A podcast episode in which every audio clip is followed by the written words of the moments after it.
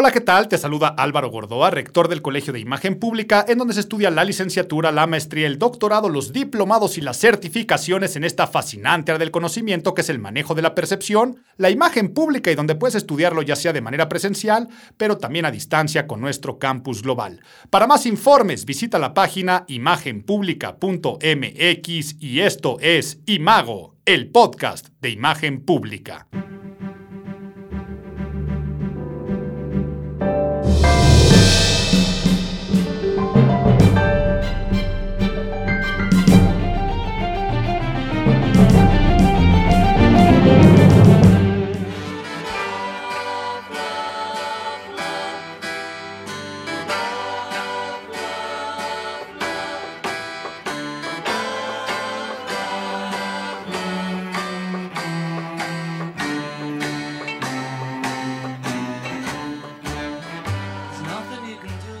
All you need is love. Todo lo que necesitas es amor.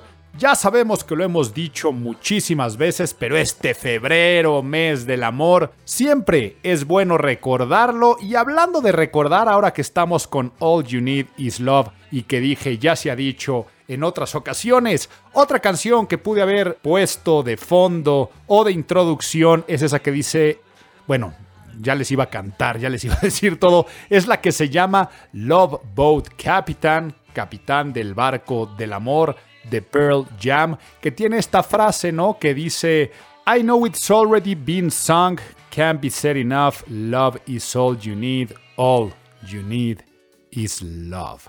Ya sé que se ha dicho suficientes veces, ya sé que alguien más ya lo ha cantado, haciendo esta referencia a los Beatles, All You Need Is Love. ¿Y qué creen? Acabo de tener ahorita una distracción cerebral en torno a las canciones. Estoy viendo mi escaleta para esta edición de Imago y creo que me voy a perder, creo que me voy a salir del guion porque ya basta de tanta hipocresía. ¿Por qué les estoy diciendo esto? Estoy leyendo de qué les iba a hablar. Les iba a hablar de las neurociencias en torno al amor. Entonces en la parte de la sección de nerds les iba a explicar cómo funciona nuestro cerebro con el sistema de recompensa. En el tema de Abuelito, cuéntame un cuento. Les iba a contar la historia del día de San Valentín y el por qué regalamos chocolates. Pero ¿saben qué? Si se van a mi Instagram y se meten al porqué de la imagen, también hablé de esto en febrero. Después me iba a meter a los temas de Nadie te preguntó, para los clásicos temas clichés de cómo coquetear y cómo ligar y lo iba a llevar en la era digital a WhatsApp. No sé si te estoy eh, ahora arruinando algo que decías, ay, pues yo sí quería saber acerca de esos temas. Y luego iba a ser el análisis del mes y pareciera que sucedieron muchas cosas en febrero, claro que algunas muy importantes como el terremoto de Turquía, otras tal vez irrelevantes que dieron conversación y que terminaron en no ser nada como los globos chinos, pero aquí en México pues el desaire, ¿no? De hacia la ministra presidente Norma Lucía Piña, si se puso de pie o no se puso de pie, la militarización del espacio aéreo, la paradoja de que la aviación civil y, el, y aeropuertos y otras cosas esté en manos de militares, como por supuesto también, a ver, déjenme, veo que tengo apuntado. Tengo apuntado la creación de México Colectivo, esta cuestión del punto de partida y el berrinche que hizo el presidente con Cuauhtémoc Cárdenas y luego cuando Cuauhtémoc sale a decir que él no tiene nada que ver, hasta que si Louis Vuitton firma a Pharrell Williams como nuevo jefe de diseño, hasta temas que se están viviendo ahora como si el plan B va a pasar o no va a pasar, las cuestiones con el INE o hasta yo qué sé, ¿no? A ver, ¿qué tengo aquí apuntado como última cosa? Lo del litio, ¿no? Que nacionalizar lo que ya está nacionalizado y que si antes era nuestro petróleo y nuestro gas y Pemex de los mexicanos, pues ahora lo mismo con el litio. Esas eran las noticias que iba a analizar y por supuesto el pilón. Oye Álvaro, ¿ya no se va a tratar de eso? A ver, no sé si me vaya yo a poner aquí a improvisar, porque la realidad es que ya basta de tanta hipocresía en el sentido de que estamos hablando del amor y si bien este capítulo en el mes de febrero iba a estar relacionado todo el tema al amor, creo que también estamos viviendo la época de mayor hate. No hay época bueno, vaya, chances si nos vamos a los griegos que eran ahí medio bárbaros y los espartanos, este, podemos encontrar temas de hate y si nos vamos a la Edad Media, imagínense la cantidad de hate, pero en los tiempos contemporáneos yo veo que lo que le llamamos tirar hate va cada vez más en aumento. En un sentido en el que estamos viviendo con los tres principales vicios del ego, más presentes que nunca. ¿Y cuáles son estos tres vicios del ego? Son el egocentrismo, el egoísmo y la egolatría. El ego no es malo, ¿eh? Y aquí lo quiero dejar muy puntual. El concepto de ego, si nos vamos a verlo desde el punto de vista psicológico y por supuesto el psicoanálisis de Freud, va a hablar de que era esta parte parcialmente consciente de nuestra personalidad, ¿no? Esto que estaba entre el ello y el super yo, estas cuestiones de la mediación que puede haber o el control, el ego, su función es controlar esta motilidad y media entre los instintos del ello y estos ideales, ¿no? Del super yo, super ego, como lo queramos decir, y con nuestra realidad en el mundo exterior. Es otro concepto relacionado que Freud no solamente le decía el ego, sino decía el self, el ser, el yo soy, es nuestra existencia y esta dicotomía que tenemos entre la parte más instintiva y nuestra parte más idealizada en un contexto de una realidad y en un plano de existencia. Eso es el ego, aunque por supuesto ya también se ha llevado, si nos salimos de la parte psicológica, semánticamente se relaciona con esta valoración excesiva de uno mismo, ¿no? El no poder nosotros aceptar al otro como algo superior con valores, con derechos, con principios y creer que siempre tengo la razón, eso es algo que también a veces se habla del ego, pero en sí hay una confusión con estos conceptos que estaba diciendo. La realidad es que esa valoración excesiva de uno mismo es la egolatría. Eso no es el ego, nada más, que tal relacionado con la vanagloria o con lo que a veces le llamamos a decir vanidad, que pensamos que la vanidad es nada más, ay, qué, qué guapo, qué guapa estoy y me veo en el espejo. No, es esta vanagloria que se lleva a la cuestión de la egolatría, que semánticamente o sea, más que semánticamente, etimológicamente, es la unión de ego, que es yo. Por favor, cada vez que aquí ya empieza a hablar entonces del ego, es el self, que es el yo, y la teris, que la teris es esta cuestión relacionada con la religión, ¿no? Es la acción de adorar o rendir culto. Así como idolatría, pues bueno, egolateris o egolatría es esta adoración a ese ego, a ese yo. Eso entonces quiere decir que ese es el vicio del ego, la egolatría. El otro que les decía es el egoísmo que si nos vamos también a etimología, ya sabemos que ego es yo, ahora aquí viene el sufijo ismo, que siempre está con estos sustantivos abstractos que denotan alguna eh, doctrina, ¿no? Una tendencia, teorías, sistemas, esos son los ismos, ¿no? El clasismo, el racismo, el egoísmo sería la tendencia o la teoría a una doctrina del yo, o sea, por lo tanto, serían conductas que anteponen mis intereses con respecto a lo de los demás.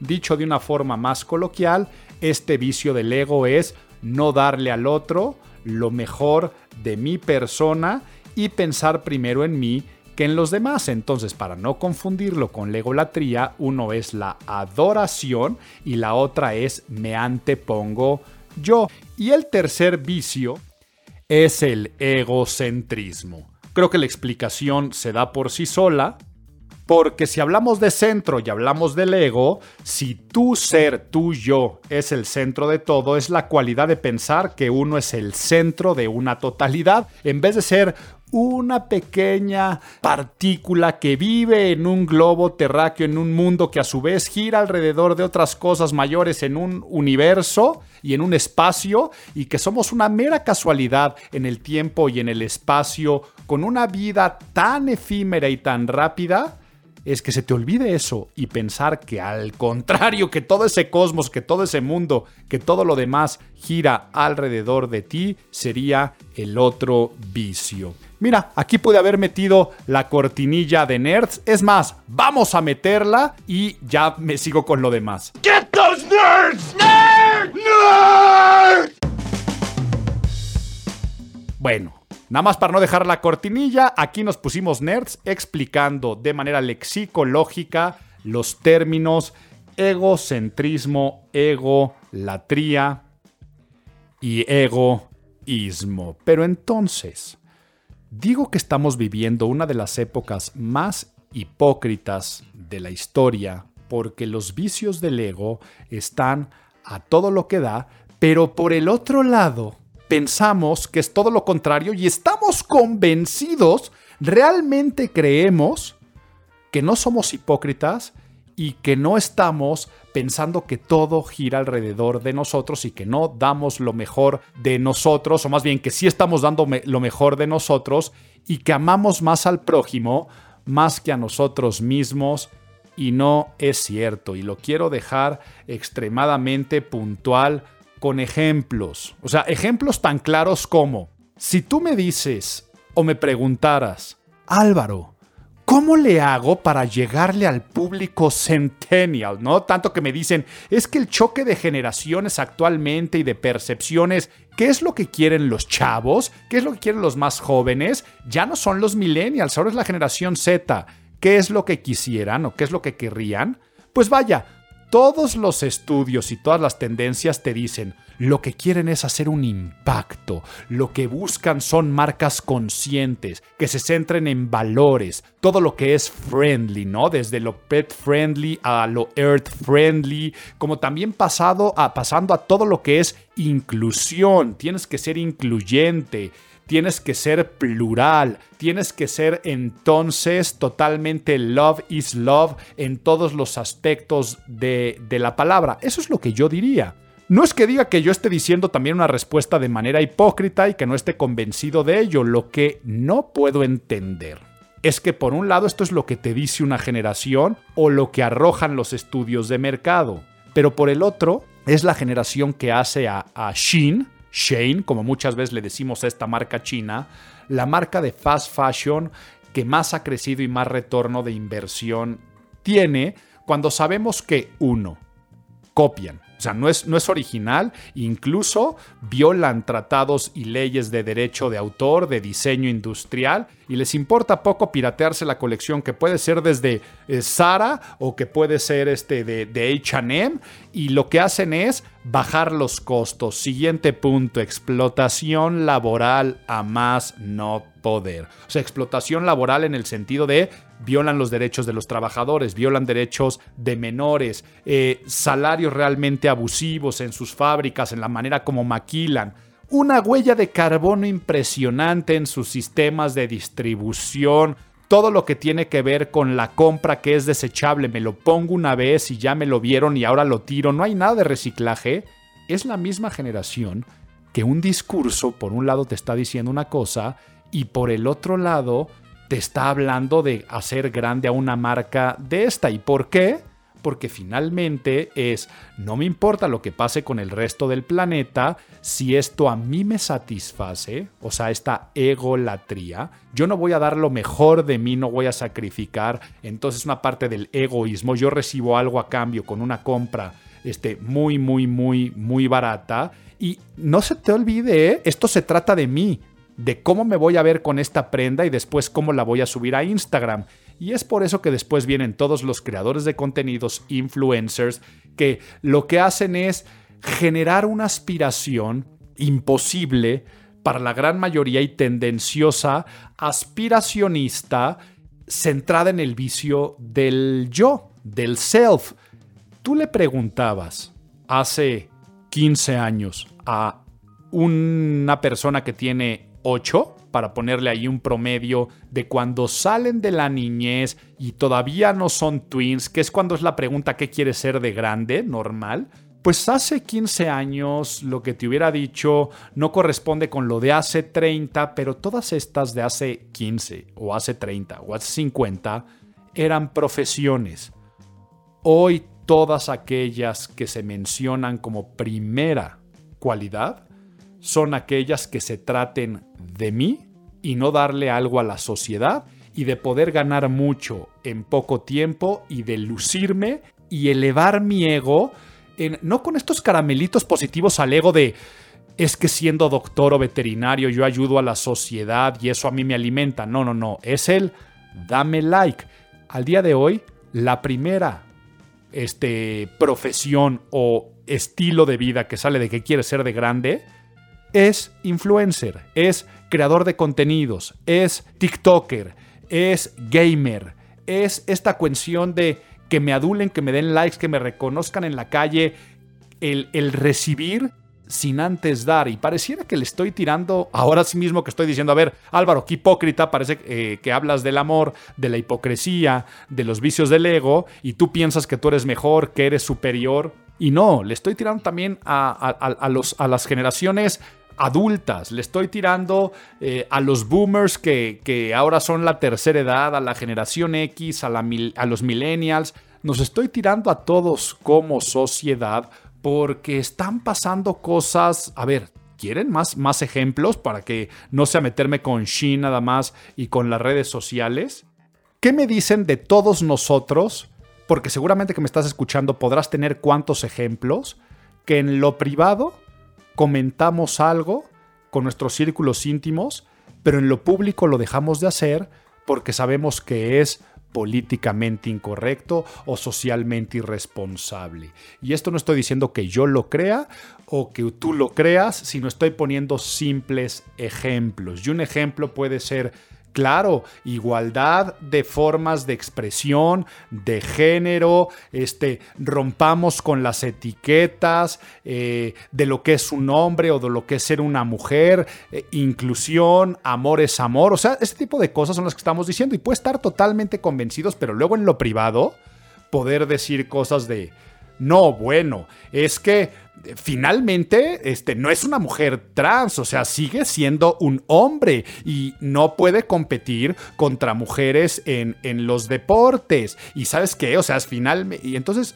ok, es, muy válido que creas eso. Sí, estoy poniendo el ejemplo porque se hizo un gran ruido con esta nadadora que era hombre y que hasta las propias nadadoras se quejaron porque le, quitó el premio de la categoría o incluso lo que pasaba al interior del vestidor. Pero así como acabo de poner ese ejemplo, pueden ser temas como, bueno, no es que la realidad los musulmanes, los judíos, los cristianos, los blancos, los negros, los chinos, los no sé qué, pero sé que no lo puedo decir afuera porque es políticamente incorrecto. Entonces, ¿qué pasa? Somos racistas, somos clasistas, somos sexistas eh, y, no lo aceptamos. Y sé que me estoy tratando, no sé si me estoy metiendo en camisas de once varas al decir esto o yo voy a decir algo que hasta está escupiendo para arriba que me, que me va a caer este... A mí, los propios podcasts fomentan este tipo de actitudes de hipocresía en el sentido de que es muy fácil estar detrás de un micrófono con esta democratización de los medios donde cada persona puede opinar, pero ¿de qué se tratan ahora los podcasts? Y ojo, ojalá el de imagen pública no se trate de eso. Opiniones impopulares. O sea, la gente no está dispuesta o no está lista para escuchar esto, pero... Y entonces hacen el comentario que sea disruptivo porque se trata de eh, opiniones que no son populares. Y es que así puede ser como creció este, eh, Bill Maher haciendo comentarios, o como por supuesto lo, él como comediante, o como lo hizo Howard Stern, pero por supuesto Joe Rogan, ¿no? Empezó con las opiniones que no son muy populares y alguien más lo sigue haciendo. ¿De qué se tratan eh, también la gran mayoría de los podcasts? Del optimismo, del es muy fácil, prográmate mentalmente, conéctate con el cosmos, con las energías, vibra alto, este, eh, solamente tú decides si eres ser feliz, psicología positiva y sí. Yo también he estudiado acerca de esos temas, pero tú no conoces la realidad de la persona que está detrás del micrófono diciéndote ese tipo de comentarios. Y el mejor de todos, o el que tal vez yo más me sorprendo cada vez que me salen estos contenidos en Instagram o en algún podcast, los famosos de el pobre es pobre porque quiere, mente de shark, vamos tiburón despiértate a las 5 de la mañana y únete al club de los de las 5 de la mañana y que se meten a tinas de, de agua fría. Este, eh, bro, eh, si lo que te estorba es este tu trabajo, renuncia a tu trabajo, déjalo. Plántatele a tu jefe y dile que no es cierto y aviéntate. O sea, la vida es de los aventados. Fuego directo. Porque si no, no te vas a atrever y eres un tibio y eres un blandengue y el pobre es pobre porque quiere nuevamente. A ver, la gran mayoría de las personas que se dedican a dar ese tipo de recomendaciones, pues no son esos sharks empresarios y empresarias que se rompen el lomo directamente con esfuerzo, con voluntad, con constancia, con disciplina, aportando algo. No, lo que hacen es monetizar y capitalizar de la venta de ese espejito. Y es muy válido, ¿eh?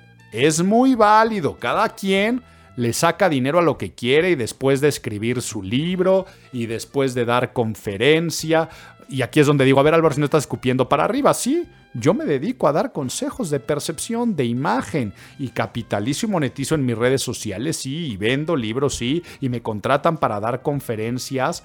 Claro que sí, pero creo que también tengo un negocio educativo, tengo un negocio de consultoría y capacitación y luego mi consejo espero que nunca esté aterrizado al punto de una charlatanería donde nada más te hago o sentir bonito o donde te vendo una realidad inexistente. Por eso yo trato de que mis tips siempre estén basados en ciencia, en estudios, en papers académicos, una ciencia social que a veces es más difícil que las exactas porque tienes que ver una cantidad de variables, para que si yo te digo desde el tema más banal de imagen física, vístete de esta forma para comunicar autoridad, es porque hay un sustento detrás y hay ciertas hipótesis que se han puesto a prueba y que después no solamente te motivo, sino que te fomento a que lo hagas. Pero vaya, ¿ya se dieron cuenta? Tengo que hablar de mí porque así es el maldito ego y tengo que regresar la conversación de este podcast hacia mi persona. Entonces, estamos viviendo una época hipócrita en la que el bikini, por ejemplo, el bikini en algún momento fue el símbolo de liberación femenina y entonces podía ser una bandera del feminismo y podría ser una bandera de este my body my choice, o sea, mi cuerpo mi elección y adelante. Hoy el bikini para muchas personas es un símbolo de opresión. ¿Cómo es posible, mujer, que te cosifiques y muestres tu cuerpo y hagas ese tipo de este, fotografías en tu Instagram? Y es que eh, estás totalmente humillándote como mujer porque tu Instagram se trata de eso. Y así te vas a encontrar quien dice, no es cierto quien te dice que sí es cierto y eso nos genera una sociedad todavía más polarizada y lo que estoy diciendo va a tener un punto, ¿eh? Y ojo lo que voy a decir al final de cuál es la raíz de esta hipocresía que vamos a caer nuevamente en los vicios del ego porque se me pasó por la cabeza lo mismo eh, de la burka esta prenda característica de la mujer eh, musulmana, ¿no? Podría hablar también del, del yihad, ¿no? Eh, que son muy, muy parecidas los diferentes velos islámicos. Para muchos son un símbolo de opresión femenina, para otros son un símbolo de elección religiosa. Y entonces tú puedes encontrar colectivos que quieren acabar con ello y tienes otros colectivos que quieren fomentarlo y respetarlo, pero al punto al que quería aterrizar es en el que finalmente, si los Beatles decían All You Need Is Love, ¿A qué nos referimos con ese amor? Porque estoy diciendo hay colectivos que lo quieren frenar, que lo quieren promover, que lo quieren generar, todo se parece que es para un bien común, pero la realidad es por tu idealización personal de lo que deberían las cosas de ser. Entonces, pongamos claramente la definición de hipocresía sobre la mesa. La hipocresía es algo que se lleva a la acción individual de comportarnos de forma contraria a los valores sostenidos por nosotros mismos o de no actuar con una consonancia o consistencia a lo que nosotros mismos estamos criticando. Si nos fuéramos a la Real Academia Española, a ver, déjenme veo qué, qué dice, déjenme buscarlo, estoy abriendo aquí mi aplicación y déjenme busco qué dice sobre la hipocresía. La RAE nos dice fingimiento de cualidades, o sea, habla de fingir, cualidades o sentimientos contrarios a los que verdaderamente se tienen o experimentan. Y la etimología viene del latín tardío hipócrisis, o sea que finalmente sería del griego hipócrisis, que significa actuar, fingir. O sea, cuando actúas o finges algo, y habla de máscaras también, ¿no? Hipo, veo que estoy viendo que viene de máscaras. Y crites, que significa respuesta. Responder con máscaras. Vean qué padre. Aquí le podíamos haber metido el de abuelito, cuéntame un cuento. Es más, metamos la cortinilla de abuelito, cuéntame un cuento. Y vean, finalmente están agarrando forma las secciones. ¿Me cuentas un cuento? Y pues bueno, ya te conté el cuento de cómo los griegos hablaban de responder con máscaras y esto era la hipocresía. Pero entonces sigo con mi reflexión. Normalmente se describe a la hipocresía como decir una cosa y hacer otra, pero en realidad se trata más de lo que les mencionaba de inconsistencia, ¿no? Eh, dicho en palabras más coloquiales, eh, no predicar con el ejemplo o no tener un comportamiento ejemplar ¿De acuerdo a qué? A lo que tú normalmente profesas. Y aquí es donde quiero hacer una analogía para que no haya confusión. Eh, si hablara yo que sé del consumo de drogas. Si un drogadicto te dice, no te drogues, eso no es hipocresía. ¿Ok? A ver Álvaro, ¿cómo que no es hipocresía si es un drogadicto que te está diciendo que no tiene drogas? No, no, no, eso es un consejo. O sea, si un drogadicto te dice, no consumas drogas, eso no es hipocresía, es un consejo. Sería tal vez algún acto que tú pudieras poner en un carácter de mm, mm, el tema moral de por qué tú no lo haces o por qué me lo estás aconsejando. No, la hipocresía sería que una persona diga, las drogas son malas, nunca me he drogado en mi vida, eh, dile sí a la salud en tu cuerpo, si te drogas te vas a al infierno, y luego que saliera una noticia que a esa persona la cacharon drogándose. Eso es hipocresía. No me quería poner político en el podcast de El Amor. Y dense cuenta, está siendo lo menos amoroso del mundo. Pero eh, pasa con los políticos y no mencionaré nombres. Pero ¿qué es hipocresía? Decir cero corrupción, eh, no va a haber tolerancia hacia los corruptos, los corruptos de antes que antes robaban, estos que le hicieron tanto daño al país, y luego salgan videos donde tu equipo de trabajo o seres cercanos caen en grandes escándalos y pruebas de corrupción. Y a pesar de ello, que luego tú salgas a decir que eso no es corrupción y que esos son falsos y que los medios mienten, todo eso sí sería un ejemplo de clara y burda hipocresía.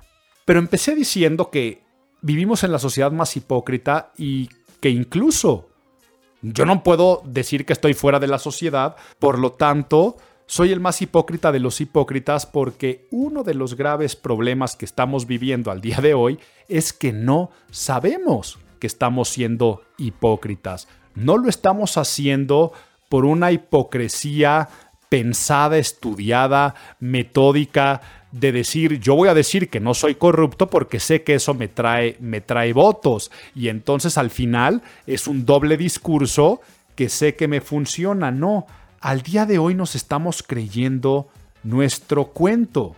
Ese chavito o chavita que compra Shane no piensa que está haciendo algo malo y si le preguntas si les gusta hacer un impacto social y el apoyo a la igualdad, a la equidad, a los salarios dignos, a bajar la huella del carbono, te va a decir que sí. Pero si le empiezas a decir, oye, entonces, ¿por qué estás comprando en Shein o Shane? ¿O por qué a la influencer le dices, ¿por qué lo promueves en tus redes sociales? Te va a dar una justificación que cree que es del plano totalmente sensato para no caer en este espectro de hipocresía. Y es que reconocer nuestra propia hipocresía es más difícil de lo que realmente creemos. Todo lo que tiene que ver con señalar al otro, apuntar al otro, es muy fácil de hacer. Entonces, ¿qué es lo que está pasando al día de hoy? En todos lados vemos transgresiones morales según a lo que yo creo que debe ser, sin estar al pendiente de que tal vez nosotros somos los primeros que estamos rompiendo unas reglas que ya son imposibles de seguir. Hoy estamos viviendo una sociedad de cristal que todo ofende. Hoy estamos en una cultura constante de la cancelación porque estamos poniendo unas reglas que si algo no se adecua a lo que mi paradigma mental social, político, económico, religioso corresponde, es extremadamente fácil señalarlo, apuntalarlo, pensar que estamos haciendo un activismo positivo cuando en realidad estamos rompiendo el concepto del amor. Si ya cité a los Beatles, me seguiría con Paul McCartney, con el Live and Let Die, que es este juego de palabras de live and let live, de vive y deja este, vivir, pero que también tiene esta relación con el vive y deja morir en el sentido de aprende a elegir tus batallas y trata de que el resto de las personas, si algo tú piensas que destruye y no construye, pero que realmente no está afectando a los principios universales y morales, y aquí es donde nuevamente nos metemos en temas escabrosos, Álvaro, es que la moral es totalmente relativa. Tiene que ser algo que tienes que dejar correr y respetar al otro. No se confundan. Qué bueno que hay tanto activismo de tantas causas que estamos haciendo y estamos generando. Qué bueno que hay gente que hace activismo de los derechos de los animales. Qué bueno que hay gente que hace activismo de los derechos humanos en cualquiera de sus cuestiones que se estén violando. Sí, el chiste es que ese activismo que tú estés haciendo no sea ahora una transgresión a los derechos, principios, valores, conceptos y concepciones de alguien más. ¿Qué es esto? Hoy pareciera que si tú sales a la calle y dices que no te gustan los perros, ¿ok? Que es algo totalmente válido y es algo totalmente respetable, pareciera que no tienes un corazón humano, sensato, válido y que algo se te echó a perder por dentro. Eso no quiere decir que esa persona por la vida tenga que ir pateando perritos. No quiere decir que sea una persona que termine masacrando animales en, rituales este, eh, que solamente satisfacen a su sed de violencia canina. No, Alguien puede ir por la vida diciendo, a mí no me gustan los perros, y entonces yo respeto que tú tengas una cuestión de ansiedad y lo subas a un avión, pero también yo tengo mi propio derecho de que el perro me provoque ansiedad, porque hay gente que podría tenerle pues, fobia este, o tener mala experiencia con los perros. ¿Quién tiene más derecho? Ahí es donde tendría que entrar el verdadero amor, que ahora sí ya voy a tratar de llegar a una definición personal de qué se refiere vivir a través del amor y no de la hipocresía. Y sería buscar tu felicidad en la felicidad del otro. Ponle pausa si es necesario para que reflexiones acerca de esto y no sé si lo compartas o no lo compartas. Buscar tu felicidad en la felicidad del otro. Y a partir de ahí surge un amor producto de quitarnos los vicios del ego. En el momento que tú buscas tu felicidad en la felicidad del otro, ya no hay una egolatría, ya no hay una adulación a mí mismo, sino trato de adular al otro y eso es lo que a mí me hace feliz. Y eso es el principio del civismo, ¿ok? Es el principio del civismo. Pero si lo hablas en la cuestión de la pareja, El quitarte la egolatría es cómo hago feliz a la otra persona, sería pensar primero en otro que antes en ti. Entonces, si yo te doy amor, si yo te doy un detalle, si yo te complazco, si yo este, hago cualquier situación, eso me va a hacer a mí también feliz. Es un desprendimiento total. Por eso uno de los libros relacionados con la imagen pública que más se ha vendido en temas de likability es el de Dale Carnegie que se llama Cómo conseguir amigos e influir en los demás. Este no sé la traducción exacta al español cuál sea, pero es el libro más clásico de Dale Carnegie, que en inglés es How to Win Friends and Influence People. Eh, trae una frase que dice, tú puedes hacer más amigos preocupándote por los demás que haciendo que los demás se preocupen en ti. Entonces, date cuenta cómo ahí se va la egolatría. Pero también se ve el egocentrismo. No es hacerme feliz a mí, es encontrar la felicidad haciendo feliz al otro. Entonces, no todo gira alrededor de mí, sino mi visión es cómo las cosas pueden girar alrededor del otro. Y luego se va también el egoísmo, porque este modelo de pensar nada más en mí, que es el egoísmo y no dar lo mejor, yo no podría entonces buscar esa felicidad en mí sin pensar primero hacer feliz al otro. Tú no puedes pensar en recibir sin antes dar. Entonces, ahí vivirías a través del amor. Oye Álvaro, entonces, ¿cómo se resuelven los conflictos a través del amor? Suena a utopía, de, este, de Tomás Moro suena a cualquier otro tipo de, utopías que lo plantean muchas de las grandes cosmovisiones, porque ahora también más adelante quiero eh, acabar hablando de las religiones. ¿Cómo se genera un conflicto? Entonces, si una persona tiene ansiedad y sube a un perro, a un avión, porque es su perro este, de terapia o perro de servicio, y a ti te molestan los perros o le tienes fobia a los perros, ¿dónde surge el conflicto? En lo que en inglés se conoce como entitlement y en español sería como el derecho. Y sí, todos los seres humanos tenemos derecho, pero el entitlement es el de yo, yo primero, yo y mis derechos son más importantes que los derechos del otro. Entonces se da el conflicto porque uno va a decir, bueno, es que yo tengo mi ansiedad y con la ansiedad necesito al perro y la otra persona va a decir, sí, pero es que yo tengo mi fobia y con mi fobia no tiene que haber un perro. Y ahí es donde empieza a el entitlement, porque después la aerolínea se basará en sus propios derechos y en lo que tiene derecho y entonces ahí empieza la gritadera y al día de hoy es un polvorín. O sea, la gente se ofende tan fácil de que van a gritar y van a decir y, y van a sacar el celular y grabar a la otra persona. Esta persona está violando mis derechos y los únicos que están haciendo el ridículo son los tres. Entonces, ¿cómo se soluciona el conflicto? Imagínate que tú eres el de la alergia o la fobia a los perros y se sube la persona con ansiedad.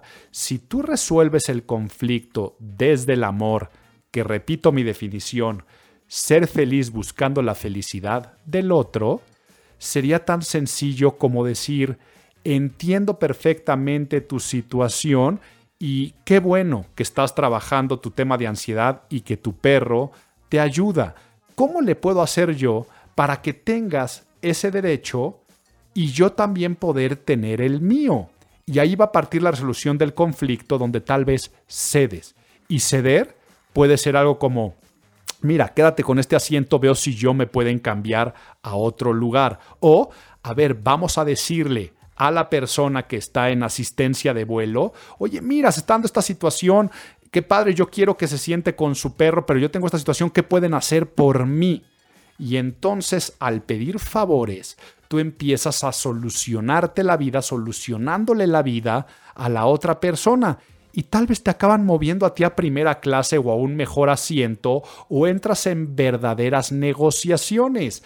Yo siempre hablo que negociar no es poner una mesa y señalar al otro y decir yo tengo que ganar tanto. No, se trata de parlamentar, de llegar a acuerdos, de llegar a conclusiones donde exista, aunque suene a cliché, el verdadero ganar, ganar.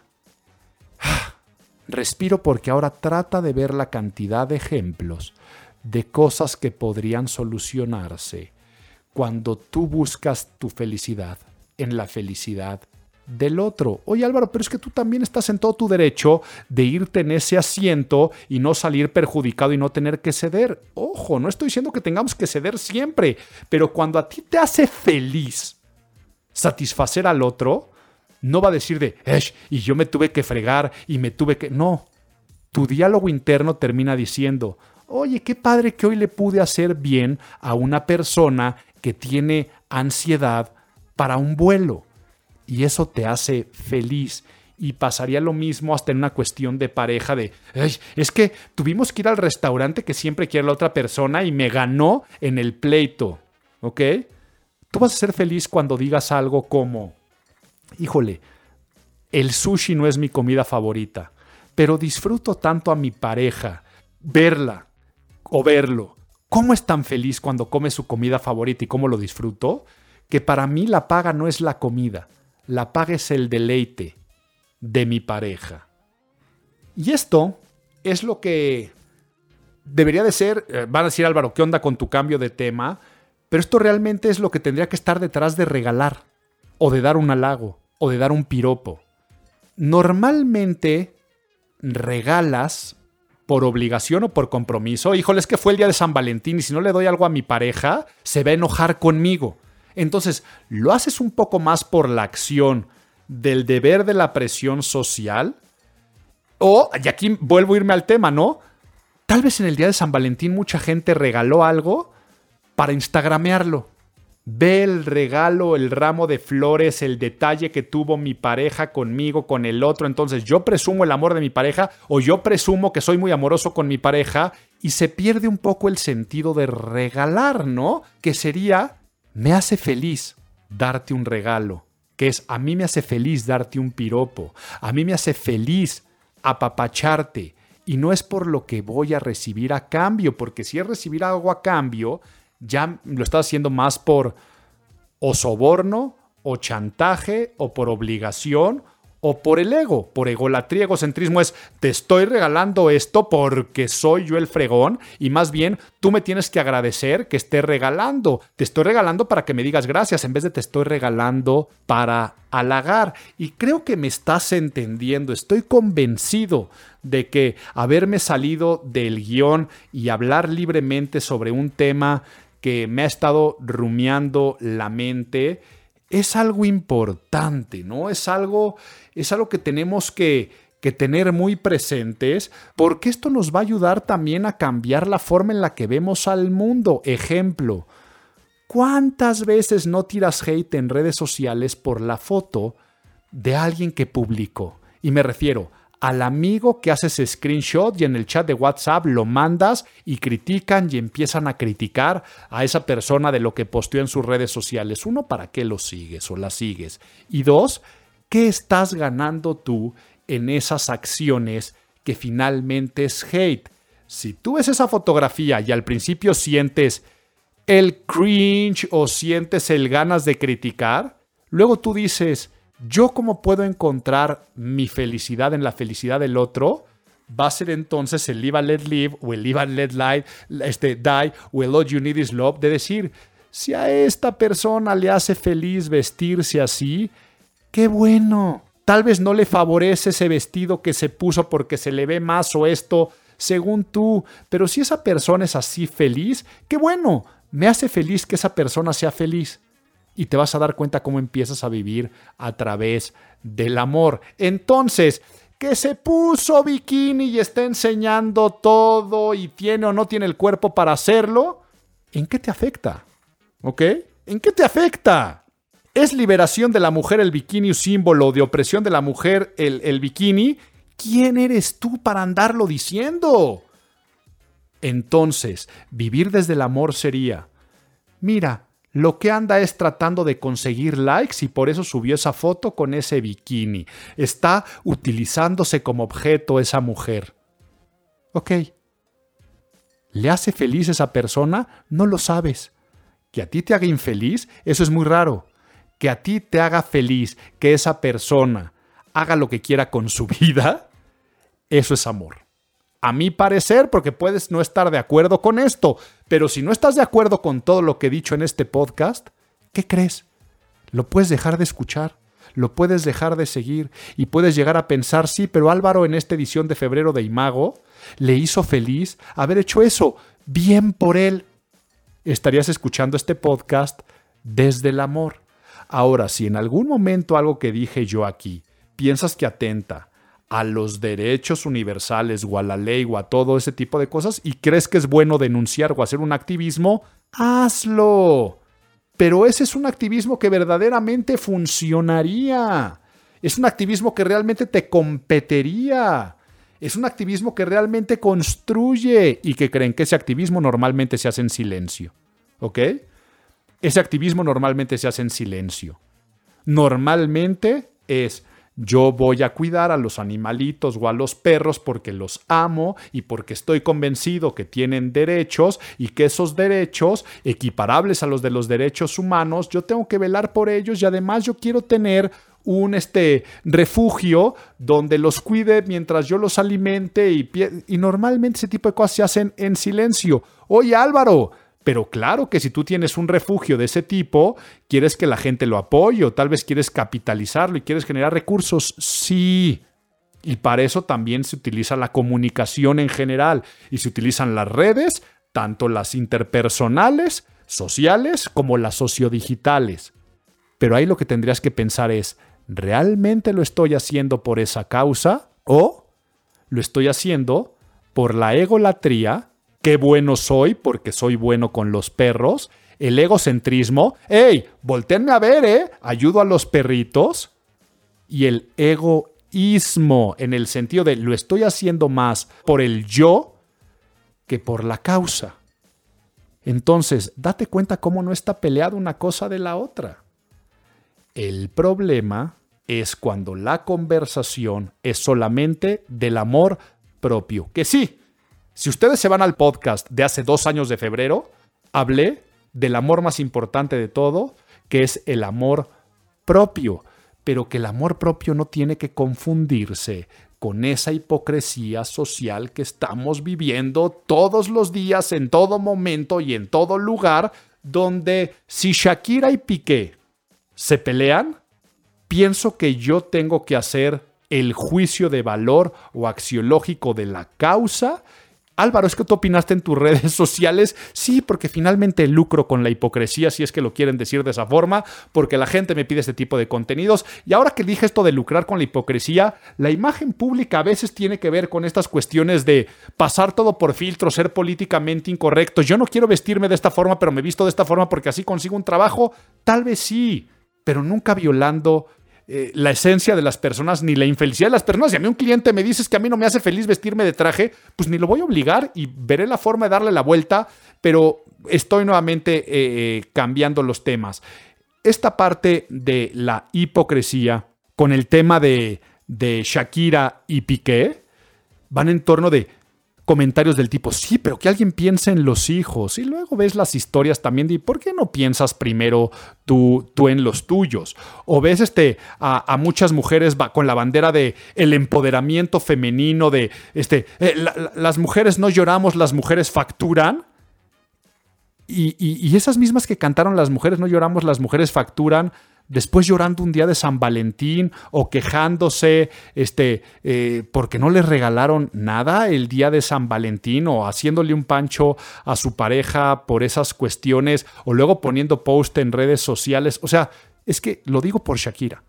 Shakira hace su canción, pero el día del amor y la amistad sube un video de ella trapeando con la canción de SCA de, de Kill Bill, ¿no? Y si no, métete a su Instagram esa canción lo que dice es I might kill my ex. Ya, ya le iba canción de I might kill my ex. Este, este, yo tal vez mataría a, mi ex. No es la mejor eh, idea. También después mataría a su nueva novia. Este, prefiero estar en la cárcel que sola.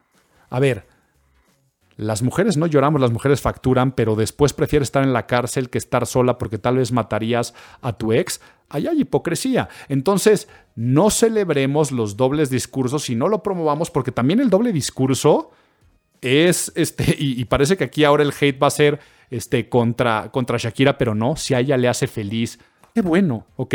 Y finalmente es un artista y es algo que no me compete el sector del entretenimiento finalmente y me afecte en mi vida personal. Entonces buscar mi felicidad en la felicidad de Shakira sería verlo con ojos de amor y no de hate. Pero el simple hecho de decir este, cambiaste un Rolex por un Casio, por un lado es cosificación y por el otro lado es un comentario clasista. O sea, la gente que solamente tiene acceso a un Casio es malo. Oye Álvaro, es que también estás entonces tú hablando desde la generación de cristal y desde el punto de vista que todo ofende y ahora resulta que quieres cancelar en tu podcast a Shakira. No, no, no. Ella puede cantar lo que quieran. Entonces, el gobierno de la Ciudad de México eh, ya canceló dos conciertos.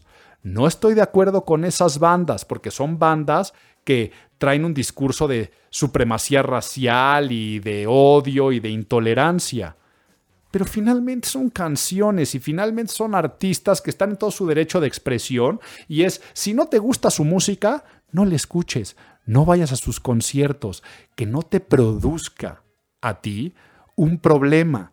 Oye Álvaro, es que son discursos de odio.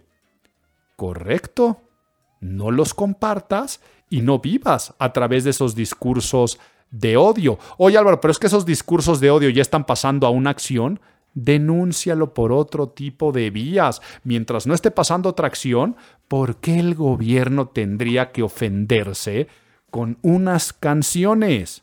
¿Ok? Entonces, ya me estoy yendo sobre el tiempo.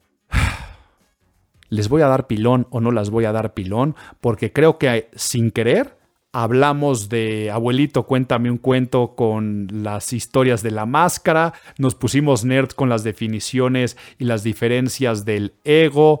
No sé si te haya dado tips y recomendaciones con lo de nadie te preguntó. No sé si por aquí analicé algunas noticias del mes, pero lo que tenemos que hacer es empezar a hackear nuestro diálogo interno hipócrita y tan hipócrita que es debemos de dejar de señalar y recuerdo que alguna vez alguna persona dijo, cada vez que señalas, acuérdate que hay otros dedos, tres apuntando hacia ti. Es correcto. O sea, la próxima vez que te descubras tirando ese odio, ese comentario, esa hipocresía, eh, cada vez que te veas en el remolino del ego y sus vicios, que es inevitable que en estas épocas de redes sociales no se fomenten, si de algo te sirve el podcast de hoy, es a tratar de vivir desde el amor y para el amor,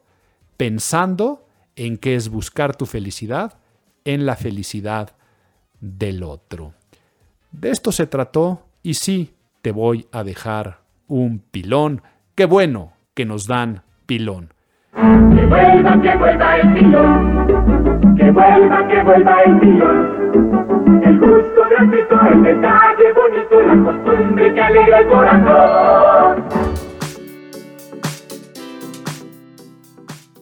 Y el pilón es el libro La mente parásito. Te lo voy a dejar en inglés porque la verdad es que yo me lo leí, me eché el audiolibro en inglés.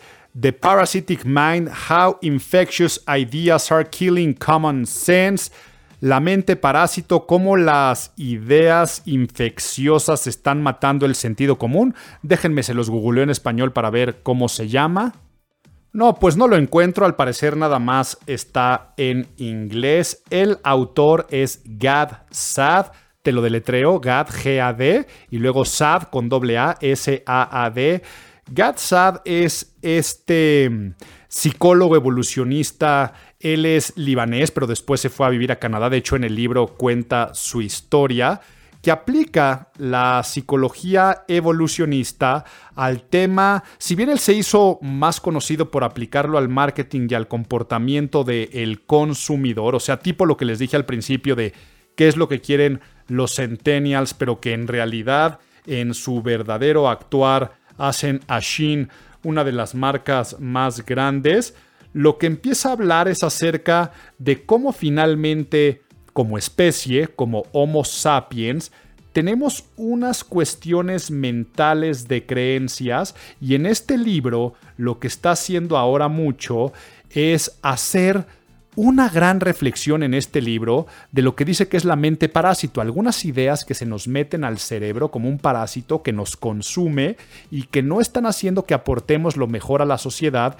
y que somos bastante hipócritas. No sé si haber leído el libro de Gad Sad en estas fechas del amor y la amistad de la mente parásito me hayan hecho llegar algunas de las conclusiones. No cité nada del libro, realmente eh, nada que les dije aquí eh, es algo que se aborde como tal en el libro. Creo que sí, cuando habla del tema de feminismo de, la burka, sí llega a hablar, pero sobre todo esto de cómo estas ideas parásito o ideas que nos infectan nos están matando el pensamiento crítico y el sentido común.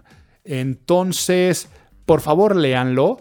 Es un libro bien interesante que lo que llega también a ciertas conclusiones es que tarde o temprano el péndulo va a tener que cambiar. O sea, una cuestión son los derechos universales, los derechos humanos, eh, el amor, como aquí yo les acabo de decir, tal vez de ser feliz buscando la felicidad en los demás.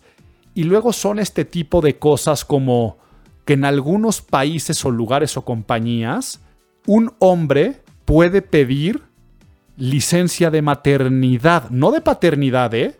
de maternidad o puede llegar a pedir baja de salud por causa de menstruación. Entonces, no estoy diciendo que sea eh, una mujer que se identifique como hombre, si no estamos hablando de un hombre que se identifica como mujer, pero entonces ya es mujer y como ya es mujer porque se identifica como mujer, puede pedir esta cuestión de baja de maternidad, aunque haya este, eh, tenido simplemente una idea de que es madre. No estoy diciendo que haya adoptado. O sea, es que créanme que lo que estoy diciendo puede sonar a, sarcasmo, a irreverencia, pero también puede sonar a políticamente correcto o incorrecto, o decir, yo hoy no me puedo presentar porque me está bajando, cuando evolutivamente, médicamente, clínicamente, no se ha sometido tal vez ni siquiera a ninguna operación. ¿Ok? Incluso por ahí habla de temas legales donde vean qué fuerte está lo que les voy a contar y adelantar de, de anécdotas, cosas que cuenta en el libro de que un hombre este, maltrata a su pareja. Entonces es un tema de violencia de género. Pero por recomendación de los abogados, el hombre se autodefine como mujer en ese momento y entonces legalmente ya no lo procesan por violencia de género y solamente lo tipifican como violencia. Porque fue entre dos mujeres. Y entonces que eso mata el sentido común y que incluso a las propias leyes. Entonces, mejor léanse el libro porque dice que la tendencia va a ser regresar un poco a los comportamientos del sentido común, pero como sabemos que es el menos común de los sentidos, vivamos a través del amor, no solamente el febrero y el 14 de febrero, sean felices haciendo felices a los demás. Todo lo que necesitamos es amor.